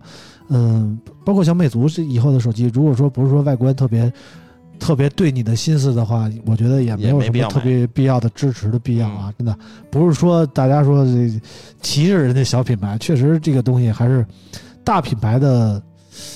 就是稳定性比较强，对，就是你会买了以后，你会觉得它踏实，嗯。后续的服务啊，后续的软件升级啊，各方面都能跟得上啊。嗯，但是那个像你买一努比亚，你说你想找一个维修的门店，可能绝大多数城市都没有，你知道吗？啊，就是这么个情况啊。所以就说到这儿就得了啊。下一款产品就是荣耀了啊，荣耀这里边也开了一个发布会，正如我们刚才说的那样，我们也参加了荣耀这个会会后的沟通会啊。嗯没让我们问问题啊。发布会上说了什么呢？发布了这个荣耀平板八、荣耀 Magic Book 十四锐龙版、荣耀智慧屏叉三等多款新品。其中，这个荣耀平板八采用的是高通骁龙六八零处理器，配备了一块十二寸的。二 K IPS 窄边框的这么一个屏幕啊，影像方面采用五百万像素的双摄，音质拥有立体声八扬声器，获得了 HiRes 的小金标啊。设计方面采用了六点九毫米的金属机身设计，机身重量五百二十克，电池方面七千二百五十毫安时电池，支持二十二点五瓦的快充，呃，预计售价一千三百九十九元起。然后是这个荣耀 Magic Book 十四锐龙版，采用了全金属机身，搭载 AMD 的锐龙六千 H 系列的处理器，最高搭配的是 AMD 锐龙七六八零零 H 这么一个标压的处理器，支持五十瓦的性能释放，配合荣耀自研的 OS Turbo 功能，相比于竞品有更好的功耗、性能和续航表现。这新闻就瞎逼写啊。然后屏幕方面采用了一块二点一 K 的三比二的百分之百 sRGB 色域的全贴合镜面屏，此外还配备了七十五瓦毫安时的电池，支持一键换机、多屏协同和荣耀分享等功能啊。七十五瓦时，七十五瓦时啊，嗯七十五瓦时，然后 R 五六六 A 零零 H 加十六 GB 加五幺二 GB 的版本起售价是五幺九九元，然后荣耀智慧屏叉三啊这么一个电视啊，屏幕方面采用了四 K 百分之九十三 D C I P C 广色域的屏幕，支持 DC 调光，亮度是二百到三百尼特，音响是这个不认识的什么扬声器啊，软件方面。荣耀叉三最大的卖点是无开机画面的广告啊，并针对性的启用了儿童模式和老人模式。硬件方面，荣耀智慧屏叉三采用了是四核 A 五三处理器，配备两 GB 加十六 GB 存储，五十五英寸售价两千两百九十九元，首发价幺九九九元；六十五英寸售价二九九九元，首发价二六九九元。行，新闻读到这儿啊，从哪个开始说呢？先说平板吧，荣耀平板八啊。现在出这个十二寸平板的，其实安卓这边也不太多，不多，相对来说这个屏幕算比较大的。比较大的。嗯反正现在这个感觉比较主流的就是十一和十二啊嗯。嗯。然后这次采用了一个五比三的屏幕，五比三的没懂屏幕。对他不是强调他那个播放那个电影什么的那个就是屏占，就是同样尺寸嘛。嗯我本比十六比身这显示九，比16对我这显示画面比较大嘛，就比十六比九宽一点儿，但是比 iPad 那种四比三的呢又窄一点儿，就是差不多这么个情况。我倒是有点奇怪啊。说实在的，我觉得这款平板是一个针对什么学学生上网课专门定制的这么一个平板。首先它价格很便宜啊，啊，然后1000块钱性能呢也就够个上个网课，然后你要说看爱奇艺什么的也肯定够了，嗯，对吧？这么主流定位在一个看的这么一个看视频的这么一个平板，我觉得，呃，起码在看视频方面，我觉得比 iPad 好使，因为 iPad 那个四比三的黑边实在是太大了啊，啊！你要看一但凡一个十六比九的、二一比九的什么什么一个电影的话，我我觉得主要是嗯你买了这个，你就算拿它干不了什么，你也不心疼。对，确实不心疼。但是啊，我觉得这个时候又出来了。我刚才说两个，我都想说了一事儿，嗯，就是真心推荐给大家。如果你是一个重度的，特别喜欢外出又看想看大屏，而且想看什么美剧啊、电影啊什么的，嗯就要那样一个平板儿。你真是这个重度用户，其实大家可以关注一下小新，小新 Pad，哎，嗯那个屏幕是真不错。嗯，刷新这高老板上回来的时候就给我们推荐半天啊。我这是收了他妈多少钱？呃，你是不是想入职联想来着？啊，表表一下表一下态，嗯到时候看看有没有私信我一下啊。啊这个联想的 HR 的对同学，对我下次在这个上节目的时候，我再说一遍。啊，下次我们介绍就是来自于冷诺的高老板啊。不是，我就说不是，刚才我还说什么呢？待会儿说那个笔记本的时候，我还想说呢。嗯小新有一个笔记本是真 不错，啊 不是是真的，不是。待会儿咱说的笔记本再聊，嗯还是说这平板，还是说这平板。我觉得整体而言就是够用，你嗯别对它有什么太大奢求。像刚才这个村长说的，就是甭管是说你是给这个学生用户也好，嗯对吧？或者说就是纯粹的一个影音需求，我也要一块大屏，嗯哎，看看娱乐一下，比如说孩子家里看看动画片啊，嗯学学那个，因为我儿子最近用那个悟空识字啥的，啊，对吧？他他他他也就是屏幕也大，对吧？嗯你也不你离得远点，你也不怕毁眼睛，嗯，对吧？当然当然回不回眼睛单说啊，就是离得远点儿，不是家长那感觉，哎，放心，对吧？对对对，可对能不不那么伤眼睛，但是只要你点点儿，然后呢，就用起来也这这些 app 什么的也不会卡，看个视频，嗯。玩个这种就是没有那么负载高的这种 app，、嗯。就是你配合这个价格，确实也没啥可黑的啊，嗯。就就还行。基本上这个价位能买到这么一个配置的定位精精准的这么一个学生用的网课平板，我觉得也可以了。对，其实你像最近嗯好像最近这几波出的，就是手机厂商出的平板，差不多都还行都是往这个方向去做的。都还不错。证明这个手机剩的料啊比较多啊，大家这出手机已经没什么可出的了，这低端机这这个配置的就也卖不了几百块钱，不如出个平板儿，然嗯后把这些积攒的料啊消耗消耗啊。当然，这不是荣耀最入门级的这个平板。儿，荣耀目新目前来说最新的入门级平板是这个荣耀平板叉七，那是更便宜的，其次才是这个荣耀平板八，嗯，然后再高端一点的呢有这个荣耀平板 V 七，对，还有这个还有这个 V 七 Pro 啊，对，这都是荣耀的这个平板系列啊。当然，这个荣耀平板八作为这个最新一代平板电脑呢，相比于上一代的荣耀平板七，主要是这个产品定义发生了变化，从常规尺寸变成了一个大尺寸的这么一个平板，面向的主要消费群体是可能需求需要更明确，比如说这个不太注重性能，但是注重这个屏幕效果的尺寸，嗯还有音频效果，大嗯概这个是这么一个选择啊。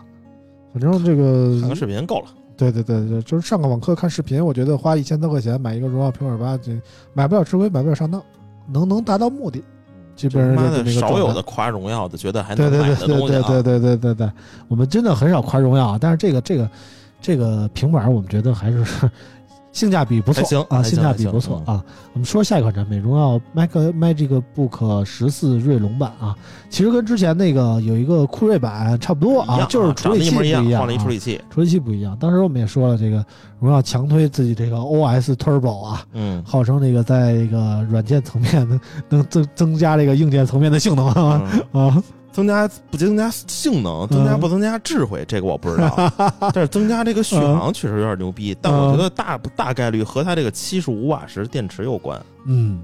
七十五瓦时真挺大，确实大。对。它这个尺寸和它这个定位的，之前我们还真测过，嗯。就是有那个 ThinkPad 十四 Plus，还有个什么？ThinkBook 吧，ThinkPad，就 ThinkBook 啊，对 ThinkBook 还有一个是什么来着？我操，那个那个本儿我忘了是啥了，好像是华硕的嗯一个，反正都是六十五瓦时、六十二瓦时，它是七十五瓦时，然后就是播放在线本地视频，嗯荣耀能播十多个小时，嗯，其他的都基本上是八九十这么个。不是他们都说这个什么呀？咱就说 OS Turbo 那个，因为它不是一个你。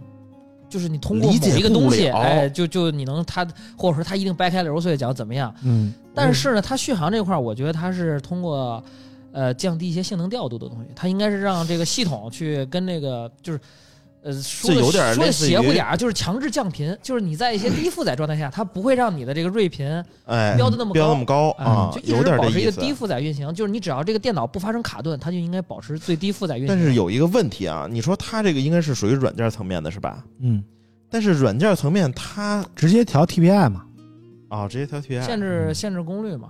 啊，那有点类似于 Windows 那个电源管理的什么平衡、均嗯衡，差差不多，差不多。差不多这个我觉得可能就是深度定制了一套自己的这个电源管理的文件在里面对。我觉得应该是一个一套就比如说你处在一个什么模式下运行什么软件的时候，你一个最高的功耗它可能自己后台就限制在多少瓦，自己给你切，对啊啊，大概是这么一个概念就明白了，，啊我是这么理解的。说的没有这么神，对。啊，反正他们说的时候是吧？我们这个基于荣耀对这个 这个算法的深度理解啊，嗯对 CPU、GPU、BIOS 什么显卡什么嗯。啊，做了深深度优化调优啊，嗯。反正我们觉得是这一个嗯，这我我我替高老板引出这个话题吧。这次荣耀在发布会上强行碰瓷儿了联想 ThinkBook 十四。啊，啊，没有没有，没有我就不是 我就说这套东西，就是你想吧，笔记本电脑出这么长时间，嗯呃，今天刚才老王说的什么 BIOS 乱七八糟，你说哪个厂商华硕嗯什么这个乱七八糟那么多厂商呢？联想也好，什么什么惠普、嗯，戴尔对吧？那人家研究的时间不比你长嘛，对吧？嗯我觉得这个就是打法的问题。啊，这这个这个就有点这个，要么说这个手机圈儿的会玩呢，嗯好多像什么汽车圈都开始学手机圈的这个玩法了。嗯嗯，就是哎 L 九，对，就像比如说理想 L 九，嗯你可以很明显的看到啊，这个呃车企在学这个手机打法。理想 L 九学的是谁啊？嗯小米嗯，啊我的屏幕就是多，啊！这个小米当时那什么，我操，我一九九九，我他妈嗯跟 iPhone 去比，那嗯理想跟他妈的库里南去比，是吧？啊啊，就是啊就是让你觉得花这个钱嗯 啊，对啊，就让你觉得你花这个钱买到了五百万的享受嗯啊，就是这这这种感觉。嗯，但其实你觉得这他妈的小米跟 iPhone 能是一个东西吗？当时嗯，是吧？那肯定不是啊。嗯但是说实在，现在小米真是我觉得比 iPhone 做的 好了啊。，对，所以说就是嗯这个营销层面啊，嗯确实是你你你给用户设定一个场景之后，嗯，他就会按照你的那个逻辑去想了，往里钻。往里钻。嗯哎，对，就上了这个套想，哎，还真是这么回事儿。哎，我操，这真牛逼，真关适合我。键是这个这帮 KOL 们成天的轰炸呀，啊对吧？这今儿你去拍一试驾，明儿我去拍一试驾，真的，那个 L 九那天，哎呦，我这朋友圈没法看了，嗯，全是 L 九。说实在的，就这种强行的轰炸，给人造成的反感特别强。我觉得你就天天拿一个、嗯。什么东西往我脸上呼，就那种感觉，你知道吧？我这边其实就有一个那个车企的朋友，然后那个跟我那天聊天来着，嗯。说这个说这个，据我所知啊，嗯。他是车圈的朋友，嗯。他说据我所知啊，说理想 ONE 也就是洗脑了几个这个数码圈的年轻人，嗯。长期开理想 ONE，嗯然后说那个汽车汽车圈的人啊，嗯。真没人长期开这个车，嗯。说主要是这个汽车圈的媒体老师啊，他嗯确实是懂，嗯真不好忽悠嗯。啊。说但保不齐这个数码圈这几个人中啊，然后不知道理想公司回款多少嗯。啊，，相当于变相充值的车对啊。然后最后一句说，如果真的有人自掏腰包，还没人给你这个回款，嗯，那真的是这一波反向充值了。那不是大潘吗？但是咱有一说一啊，L 不是不是 L 九，理想 ONE 马路上跑的确实也不少，确实也不少啊，确实不少。嗯，但问题是我看了一些数码 KOL，天天给我刷屏的是什么？就是今天是说我我我我要在车里要谁没有个在车里临时办公的场景啊？说我这个座儿坐的可舒服了，然后我哎，我最哎呀享受的就是把车停地库，在里边儿再哎再玩个再 Switch，我说这不是有病吗？对对不对？谁没事他妈跟车里他妈泡着呀？对吧？其实就跟这个车圈一样，车圈人这就是干车的媒体，你嗯忽悠不了他买这个理想 ONE。啊就比如像咱们他妈，你忽悠你买荣耀普雷六 T，你买吗？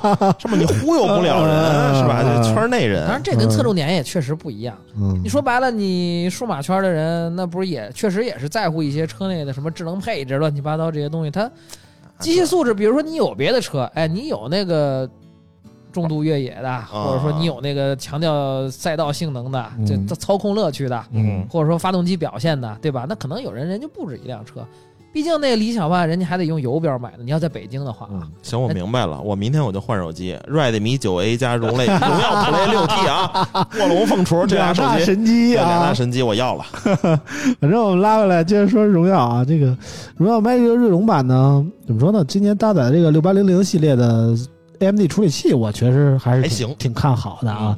今年这代这个这时候我又该推销小新了啊！我给大家，就是如果你对这款本儿感兴趣，我推荐大家可以横向对比推看看另外一个本儿，嗯就马上要出的小新十四十四 Pro 二零二二。嗯当然那个处理器跟这不一样啊，这是六八零零，就是最高配啊 H 嗯，那是这是 H，那是 HS。嗯我特别喜欢 HS 这个这个 U 的定位，其实嗯它就属于它是四十五瓦的那个 TDP 的那个有点超频，也不是超频，它是什么呢？它就是它它不是标压，它比标压稍微降一点，但是呢，它核显性能又比较强，嗯，就是就这代六八零零的那个核显性能真的，对就是一众这个掌上 PC 比那全都是用的这个六八零零 U 什么五七零对吧？它也强点儿。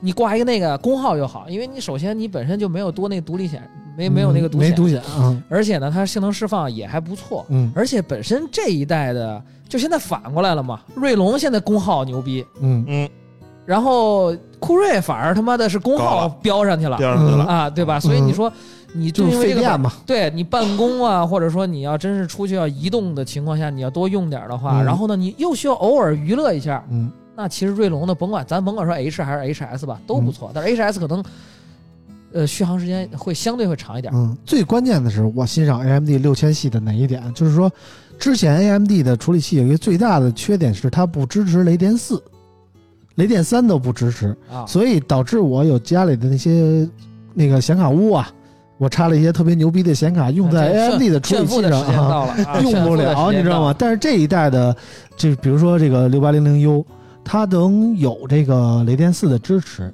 所以我非常期待这一批即将来到的，包括阿雅、包括 GPD 啊出的那些呃 Windows 掌机系列啊，其实我特别期待的。大家使用笔记本这么多年，其实我觉得需求已经很明确了，有一批人就是追求轻薄、追求办公。还有一批人就追求硬度的这么一个核心玩法，追求这种重度游戏，对吧？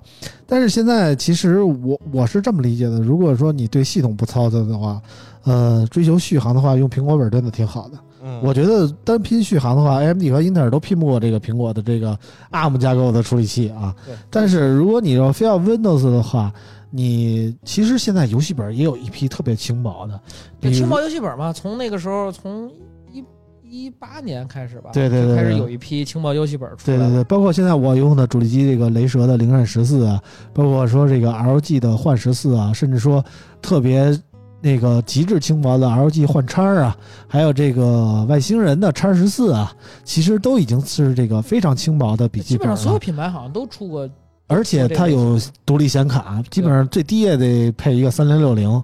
我觉得应付一些主流的三 A 大作绝对是没问题的。但是续航方面，这些轻薄的游戏本就相对差一点。然后呢，如果你是追求一个必须在 Windows 平台办公且要求续航的话，其实荣耀这次的还可以。说实在的，荣耀这次在续航上做的还算不错，但是我觉得还是有更多的选择。如果是我的话，我会选择年底买一个六八零零 U 的 AMD 的 Windows 掌机。然后我现在的使用场景就是我上班揣一个 GPT Win 三去，到那儿有一个扩展坞，我直接接到屏幕上，然后办公性能绝对够用，然后路上还能玩两把主机游戏，然后然后回家我又能插上一个扩展坞，接继续接到屏幕上。当然回家我就不用这些玩游戏了，我的雷蛇在等着我啊。反正就是我觉得大家可以打开思路，看看你更多的使用场景在哪儿，然后买一个自己最最适合自己的产品吧。现在各种笔记本也是笔记本各种定位啊，哦，就是它它一个细分定位又拆出来好多不同的取向。哎，啊对，反正现就是在多看看，其实没坏处。对对对对，就不要拘泥于所谓的苹果生态里，这是我最要主要要表达的点啊。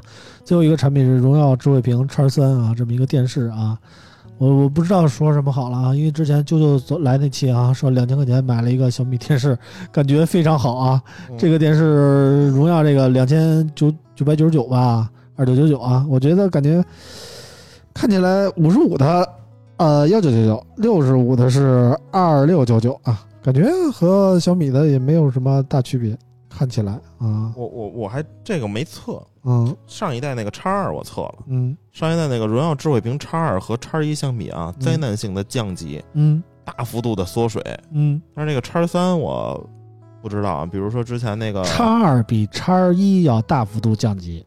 对，比如说啊，这个扬声器啊，功功率和个数啊都给你降了，还有什么屏好像也不如之前的。嗯叉三我还不太清楚嗯，反正叉三从数据上来讲啊，啊。六十赫兹的刷新率加上 DCI、PCI 九十百分之九十三的广色域，叉二是百分之九十二，基本上没有差异。然后两者还都是 DC 调光，护眼方面的效果也都是一样的，为配置上都是二加十六的内存，CPU 也都是四核 A 五三的方案，主板方案也都是一样的，也都没有背光分区和 MEMC 的运动补偿啊，定位也都是入门级的产品。那这个反而还贵了，对，反而还贵了。所以对比叉二来说，现在叉二的价格，呃，京东是二幺九九，然后叉三是二九九九啊，就是对比起来，就买叉二吧，对吧？啊，如果你要觉得那什么闲叉三闲鱼收叉一也不错，对，叉三没有什么明显的优势啊。当然，我觉得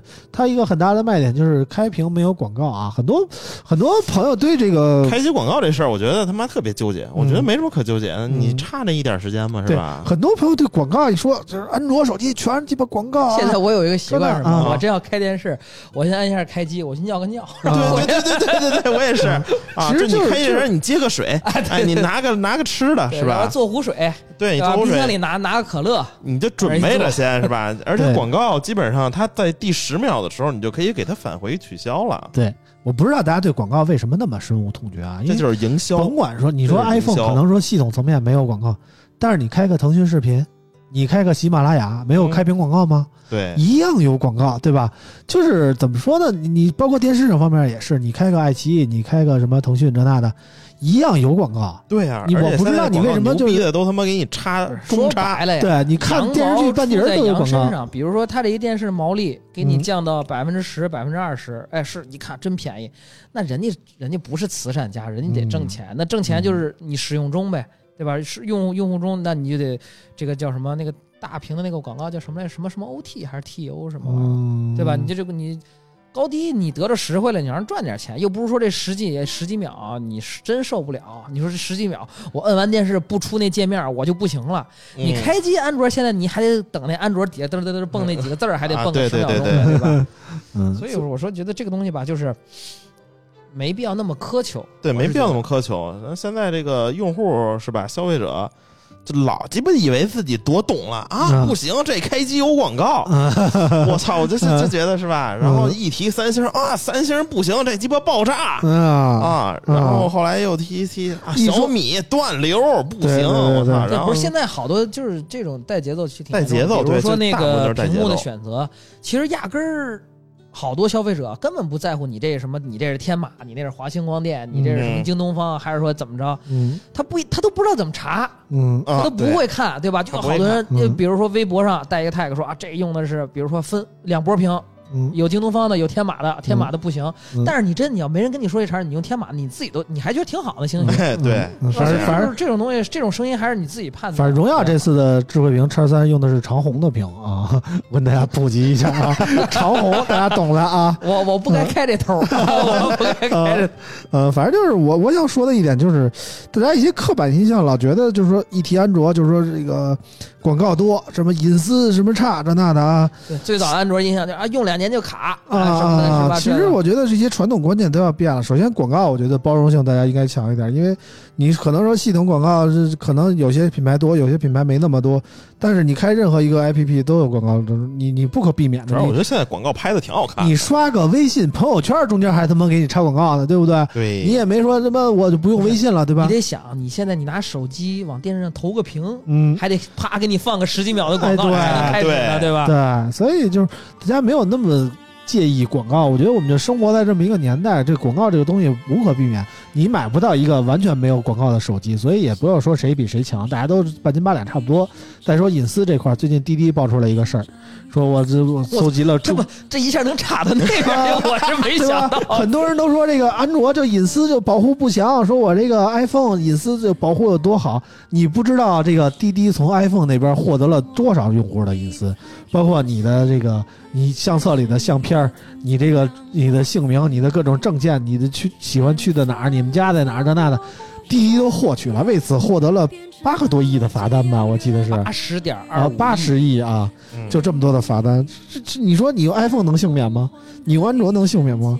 所以我们其实对于隐私方面，我觉得说实话，进入智能手机时代以后，我已经不太在乎隐私了。走大街上都是摄像头，你你不是你说白了，我操我。比如说咱俩聊个什么事儿，我一打开拼多多，全他妈是那推荐，对对吧？你这玩意儿，你你能说这玩意儿你你我不行，我把手机以后那有电脑有贴摄像头的，你说你怎么着？你平时不用不用手机，你把那麦克风给贴上，对吧？你嗯把小米你堵上，那也不现实。对，所以就是大家没必要，你我都不是吴亦凡，都不是罗志祥，没必要太在乎隐私啊隐私这件事儿，我觉啊得这个在在当下这个网络环境下，你谈隐私，我觉得你有点他妈的自视清高了，对你妈毫无隐私可言。说实对话啊，你各种都实名是吧？？嗯你说你现在想注册个 QQ 号或者这个微博号，嗯，你他妈没手机，你都不让你注册嗯啊！你必须绑手机，那你手机又必须实名制，嗯所以说你那个网上说话，大家都注意点哈。嗯，你这么一说，我昨天有一个朋友微信上说点什么炸号了，啊，嗯很多 永久封禁。对，所以大家在这个村，永久啊，所以大家在村口微信群里的朋友啊，别瞎逼聊啊，有有想说的去电报群里说啊。哎，对对对，微信群人天天都说，反正那关进去的是村长，我 还真把我豁得出去啊。嗯啊，行了，那个今天我们关于这个数码方面聊的也就这些了。今天时节目时长已经非常长了，一个半小时都多了。非常感谢大家耐心收听我们每一期的节目。下礼拜我可能要去趟阿那亚，老王可能要跟我一块儿去，也可能不去，到时候再说啊。嗯，如果老王去的话，我们就去阿那亚给大家聊一期；好嘞，如果老王不去的话呢，我让老王纠集一帮人再给大家聊一期啊，因为我肯定是录不了了。嗯，行，行吧，非常感谢高老板今天的到来啊，也希望高老板那个总编的路程一路长虹啊，啊一路长虹，这邻居以后常来，对对对，啊，确实离我非常近高。老板也在这个老王这边办公啊，这离得非常近。现在今天晚上来录节目，看了一下老王这个办公环境，流连忘返了已经啊，嗯，全是姑娘。现在 拿这儿特别熟，一进来有一种亲切感。行了，以后有机会高老板多来我们节目。今天感谢大家的收听啊，我们下期节目再见啦，拜拜，拜拜拜拜。一滴泪就能挡住两个人的天，视线，呼唤着你名字，从起点回到原点，两条平行线总有交汇